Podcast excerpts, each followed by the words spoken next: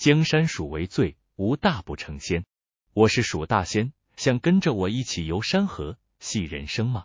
欢迎来到蜀大仙的三分钟快闪探索之旅。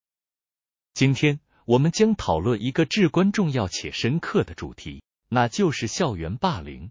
这个主题在当今的校园生活中至关重要，关系着我们的下一代成长和发展。我们将透过真实故事深入了解这个议题。首先，让我们回顾一位名叫奥利弗·坦博曼的女孩的故事。奥利弗在二十世纪初成长，她是一位受到严重霸凌的受害者。她经历了校园霸凌的恐怖，但她的毅力和勇气激发了她成为反霸凌运动的旗手。她说：“不要让任何人的言行伤害你，你有权利过上自己的生活。”奥利弗的故事鼓舞了无数人站出来反对霸凌。现在。让我们深入探讨奥利弗的故事与他的朋友艾米的对话。奥利弗说：“艾米，我不知道该怎么办了。每天上学都让我感到害怕，他们总是欺负我。”艾米说：“奥利弗，你不能一直这样忍受下去。我们应该告诉老师或爸妈，让他们知道发生了什么。”奥利弗说：“但是我担心他们会更加伤害我，到底该怎么办？”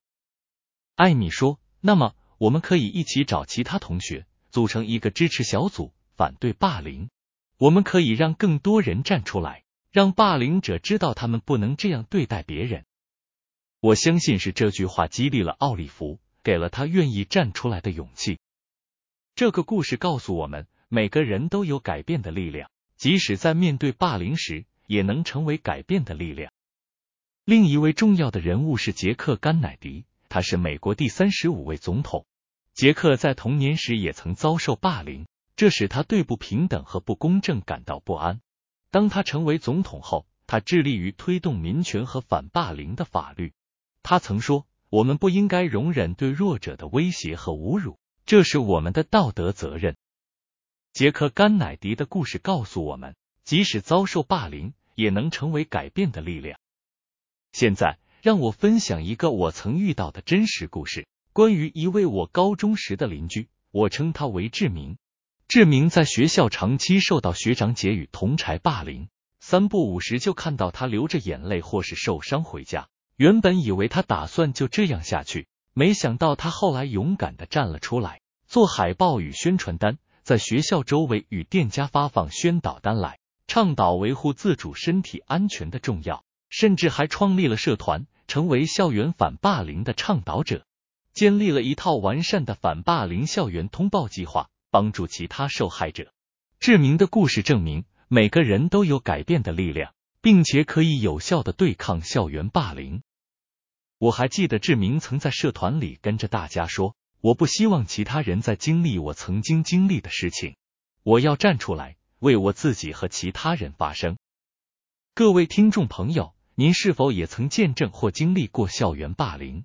如果是的话，欢迎分享您的故事与经历，让我们一同讨论如何共同反对霸凌，创建更友善的校园环境。在节目接近尾声时，让我给大家一句名言，来自奥利弗·坦博曼的话。他说：“要成为一个勇敢的人，你需要面对你害怕的事情，并坚持不懈。让我们一同努力，结束校园霸凌。”为年轻一代创造更安全的学习环境。江山属为最，无大不成仙。我是蜀大仙，我们下次再见。